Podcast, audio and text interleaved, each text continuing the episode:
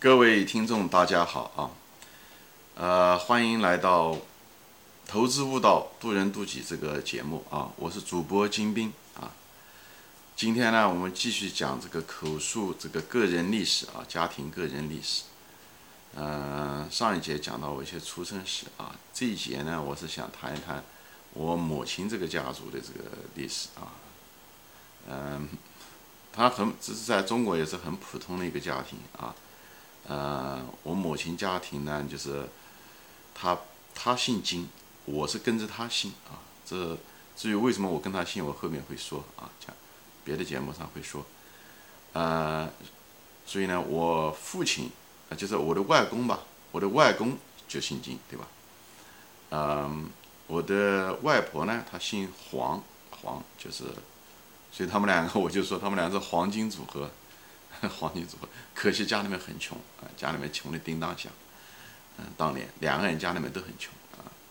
他们两个都是从和县的一个旁边的一个邻县叫无为县啊啊，这几年这个发展的挺快的。以前是非常穷的一个地方，虽然是鱼米之乡，但是人很穷，因为人口密度太大。啊，当时我的那个外婆好像连个，因为在。中国那个地方啊，农村其实是只有男人有名字啊，女人只是叫小名字，因为没必要，因为只是在一个乡村住嘛，大家在一个村子里面住，大家小名字就可以了。后来嘛，呃，需要才需要正式的名字，所以他一直从小到大都没有名字啊。到什么时候有名字了呢？到四九年的时候，嗯，解放军准备大渡长江的时候，在呃江北。那个就我们家的那个地方，白渡桥那个地方，他们住的地方在屯兵的时候，那时候就解放妇女啊，所以呢，那时候嗯，那个我的外婆也是，就是帮助他们支兵，嗯，支援，就是他们叫做什么？援军还是什么，我我不记得当时具体什么，就给他们做鞋子呀，给他们准备粮食啊，给他们染布啊啊这些军装啊这些东西，因为当时就有一个妇女主任就就讲你这你这样的没名字不行。这样叫起来不方便，可能很多女人都可能都叫那个农村的小名字，这样子容易混，尤其给她起了个名字，叫什么黄素贞。哎，那从那时候开始，她算是正式有名字。她那时候有名字的时候，我母亲都生了，所以你可以想象，她那时候大概有二十多岁了，她才有正式的名字啊。你就中国以前的历史是这样的，女人是这样的。然后就回到啊，我父亲姓金，他是在无为县，他们那个庄子呢是一个很老的一个庄子。叫做金家老屯子，金家老屯子。中国以前传统的那些村落都是按照姓氏啊，一个姓一个家族住在一起，对吧？嗯，外族人不住在一起。可能开始的时候可能是，嗯，只是兄弟几个，以后娶妻生子，以后不断的繁衍，可能就多好代同堂，最后人是越搞越多，啊，最后就就成了一个村子，嗯。只是我唯一就觉得这个它为什么叫做屯子？因为这个屯子这个词是北方的词。因为中国这边都村子啊、寨子啊比较多，它北方的只是屯子，而且我又姓金，这个金吧，其实在中国并不是很普通的，呃，就是不是常见的一个姓，呃，在朝鲜、南朝鲜、北朝鲜挺多。以后我这个长相呢，也有点像朝鲜人的长相，脸色扁平的大啊，啊，我在美国的时候，有的时候在街上走路的时候，呃，韩国人啊，他们会看到我，他就会主动跟我打招呼。我在想，我一定这个长相肯定很像韩国人。我一直，呃，就是韩，我顺便岔开说一下，就是韩国人其实，在海外其实挺抱团的，所以他一旦看到一个韩国人，他们就想搭话。他跟中国有点不一样啊，中国人在海外的时候见到面，虽然接的也接的亲切，但很多人，有的人就觉得装的挺看不到，还是比较冷漠。有的时候啊，我希望中国人，嗯，咱们中国人就是对在特别在他乡嘛，对不对？遇到人的时候，互相多一个。哪怕看一眼，对吧？哪怕有个温暖的一个笑笑容，对吧？这也不花你一分钱嘛。我觉得这样好好一些。人韩国人就是在这方面不错，他们挺抱团的啊。虽然也有矛盾，但他们抱团在外面的时候，我觉得他们那种团结精神是咱们值得咱们中国人学习的啊。啊，就岔开说一下，所以 我在我在就是基本上每年我只要去一些亚洲人聚集的地方，能够看到韩国人，他们我只要。看他马上就过来就看，他就想跟我搭话，所以我一直怀疑我自己是不是有这个朝鲜的血统或者韩国人的血统啊。为此，我在一年前我还做过基因鉴鉴定啊。因为在美国，你花一个呃几百块钱，你就可以做个基因鉴定，你是你的那个基因里面有哪些是从东亚来的，哪些是从蒙古来的。我一查，结果呃让我挺失望的啊，就是我血液里面百分之九十八都是汉族血统，只有百分之二是那个朝鲜人。那么我就是在想啊，我为什么我就在想这个事情？我想很显然，我一定是还是有这种朝鲜血统啊。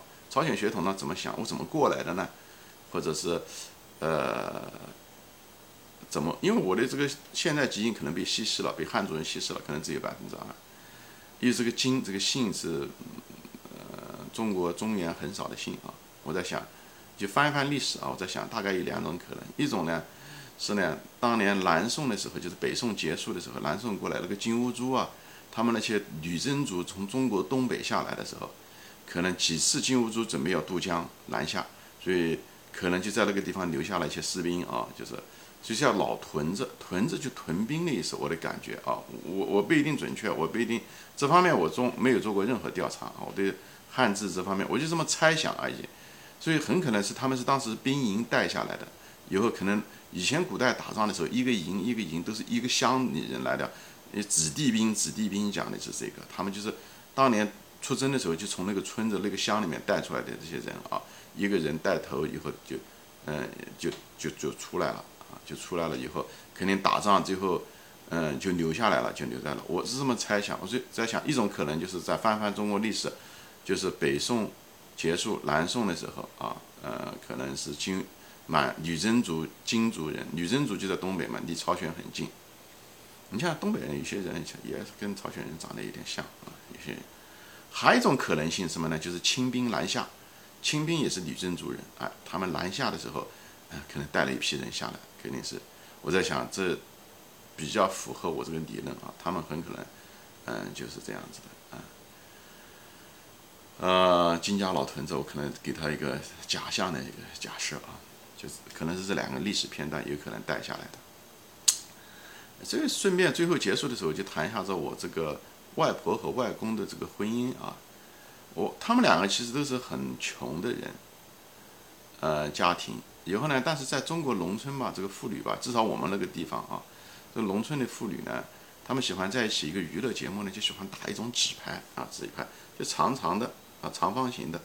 嗯，黑白两种颜色，印刷也很粗糙，上面印的东西我也不认识。我小的时候见过，我小的时候见过，我看到过我的那个外婆跟她的妈妈，就是我的太太在一起还打过。这个东西是两个人、三个人都可以打，四个人也可以打。所以没有别的娱乐节目嘛，所以他们这农村妇女在农忙就是闲的时候，农闲的时候啊，或者是他们就聚在一起，他们就打这种牌，有孩子就在边上玩呢。以后我的外公的。呃，妈妈其实是很体面的一个人，她穿着各个方面很体面，但其实家里面其实很穷。但是她有的人就是这样，他家里面再穷，他穿的就很体面，而且举止也很体面。也许当年是个富家小姐吧，我也不清楚。以后呢，他们就在一起经常打麻将。所以呢，我的那个外婆的妈妈呢，就我的外婆妈妈跟我外公的妈妈，他们那时候年轻的时候在一起打麻将。以后打麻将的时候呢，就。所以我外婆的妈妈就觉得，呃呃，我外公的妈妈好像，嗯，家里面一定条件不错，因为穿出来衣服啊，各个方面都很光鲜，也很讲究。所以呢，就在麻将桌上面，他们就把这个亲事给定下来了，就把这个麻将桌亲事定。他觉得他有资源啊，就像现在人喜欢买房子，嗯嗯嗯，对吧？你有房子我就嫁给你，你有车我就嫁给你是一样的，那个经济基础都是一样，只是那时候信息不对称，就信息。没有像有互联网啊一些这些东西啊看得那么清楚，而且离得可能也有点远，所以可能是偶然的一个机会在一起打了个麻将，最后就把亲事给定下来。可能聚了几次吧，肯定猜猜别人，因为那时候你也不能随随便便到人家家那边去，就是如果离得远或者是怎么说，就把亲事定下来了。定下来了以后，我外婆结了婚，呃，到了家才发现他家只有家徒四壁啊，但是他们两个也是一个那个最后。白手起家啊，也是一个励志的故事啊。嗯，我后面会讲，也是一个中国一个活生生的一个中国又拍了个电影叫《活着的故事》，怎么样白手起家，怎么样挣了钱，最后历史的变迁影响了每个家庭啊，我后面会说啊，所以我们的家庭还挺有意思的一个历史，啊，没有什么灿烂的历史，但是嗯很有嗯味道的一个历史啊。今天就说到这里。嗯，下节我会谈到我父亲这一家是怎么来的啊，再见。